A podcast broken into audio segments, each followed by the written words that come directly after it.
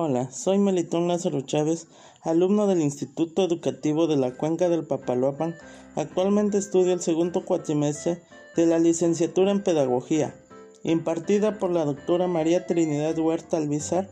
Presento el siguiente podcast de tips de enseñanza de educación preescolar.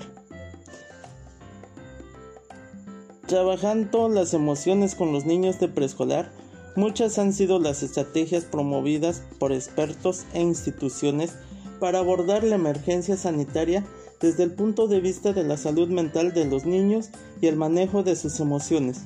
Una de las principales iniciativas que se han impulsado para abordar las emociones de los niños en medio del confinamiento por el COVID-19 fue la que lideró la Organización Mundial de la Salud que elaboró un cuento para niños de entre 6 y 11 años, con el fin de explicarles qué es el coronavirus y cómo afecta a las personas. Carol Westone, directora de Pedagogía en Educación Diferencial Advance de la Universidad San Sebastián, dice que en la situación actual de crisis sanitaria, los niños ven a sus padres preocupados, cansados estresados por la cuarentena y el teletrabajo, preocupados por posibles contagios por familiares ya contagiados o porque ya están luchando contra el COVID-19. Frente a esto, la docente indica que es necesario cuidar y trabajar cotidianamente las emociones, sobre todo porque la información está al alcance de la mano y por lo tanto al alcance de los niños. No se trata de ocultar lo que sucede, sino de hablar con calma y de manera sencilla sobre la importancia de cuidarnos y quedarnos en casa. En este sentido, enumera algunas estrategias para trabajar las emociones con los niños más pequeños o preescolares. Hay que enseñarles a identificar lo que ellos sienten y lo que sienten los demás. Cuando los niños nos preguntan ¿qué pasa? Respondamos con claridad y expresemos nuestras emociones. No es necesario entregar fundamentos extensos, pero sí coherentes entre la respuesta verbal y la expresión o comunicación no verbal que usamos. Se puede recurrir a los cuentos que tenemos en la casa para identificar las emociones de los personajes.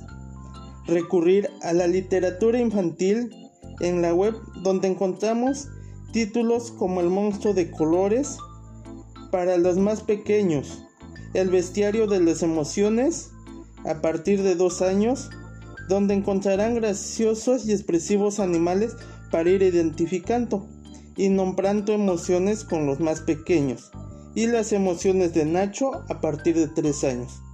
Utilizar el juego para enseñarles cómo debemos mantener una buena higiene y por supuesto explicarles qué es el coronavirus y cómo nos puede afectar. También contarles sobre los síntomas y sobre todo qué hacemos para evitar el contagio. Trabajar el tema de las emociones es bueno abordar diversas manifestaciones físicas y psicológicas, además de la curiosidad propia de los niños que desean saber y entender lo que pasa en su entorno los niños en etapa preescolar manifiestan la ansiedad de diferentes maneras. Por ejemplo, el exceso de estrés o tensión física que se mantienen con dolores de cabeza, berrinches, problemas digestivos, aparición de miedos anormales, trastornos de ansiedad, entre otros. Algunos psicólogos recomiendan hablar con calma y tranquilidad sobre aquellas cosas que les preocupan. La clave está en escuchar a los niños para poder identificar la raíz del problema, mostrar empatía por la situación, ayudarlo a identificar las emociones que está sintiendo.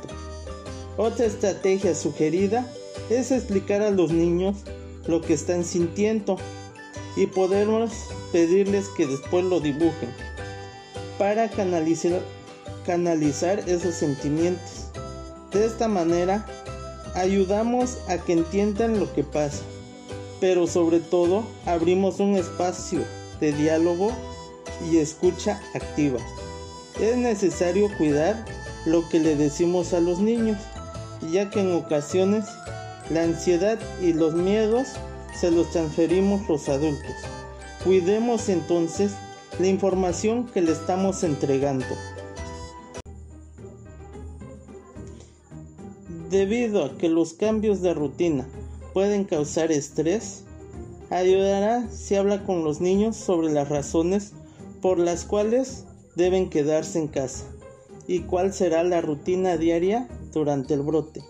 Deje que ellos le ayuden a crear un horario diario que pueda poner en un lugar visible.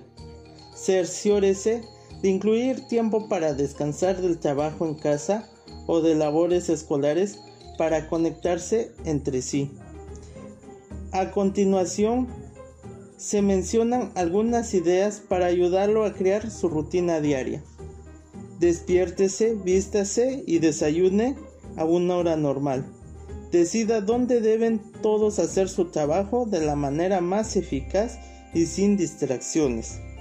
Incluya en la lista el tiempo para el aprendizaje, ejercicio y para tomar un descanso.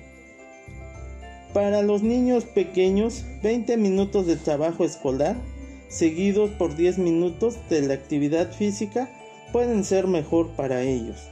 Los niños más grandes y los adolescentes necesitarán más tiempo para enfocarse en sus labores escolares y tomarse un descanso cuando cambien de asignatura. Incluya sus horas también para que los niños sepan cuándo ha terminado sus labores de trabajo. Programe tiempo para disfrutar de almuerzos nutritivos y de refrigerios. No olvide tomar descansos en las tardes también. Cenen juntos en familia y hablen de los sucesos del día. Disfrute más tiempo con su familia en las tardes, jugando, leyendo, mirando una película o haciendo ejercicios juntos.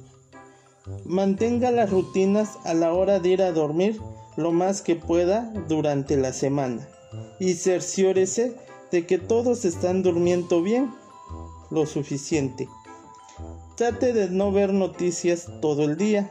Es mejor no ver las noticias cuando los niños están en la habitación, ya que puede aumentar su miedo y ansiedad. Si los deja ver noticias, hable sobre lo que ellos escuchan y cerciórese de corregir cualquier información incorrecta o rumores que usted escuche.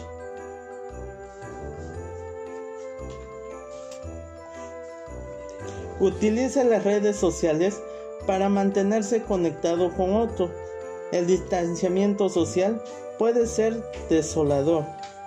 Si sus niños extrañan a sus amigos de la escuela o a otros miembros de la familia, trate los chats de video o las redes sociales para mantenerse en contacto.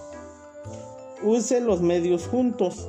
Esta es una gran oportunidad para darse cuenta y vigilar lo que sus niños mayores están viendo en el Internet y para mantenerse al tanto de lo que están aprendiendo los niños. Hasta ver una película en familia puede ayudar a tranquilizar a todos, mientras apreciamos las historias y el significado que las películas pueden ofrecernos. Establecer límites sigue siendo importante. Como siempre, el uso de la tecnología no debe de posponer la necesidad de dormir, de hacer actividades físicas, de leer o de pasar tiempo con la familia. Haga un plan para determinar cuánto tiempo puede jugar videojuegos con los amigos y establezca dónde se deben cargar dispositivos en la noche. Por último, tenga en cuenta que quedarse en casa y otras recomendaciones para el distanciamiento social parecen inconvenientes, pero son la mejor manera que tenemos para proteger a los miembros de nuestra familia, amigos y vecinos que son más vulnerables. Gracias.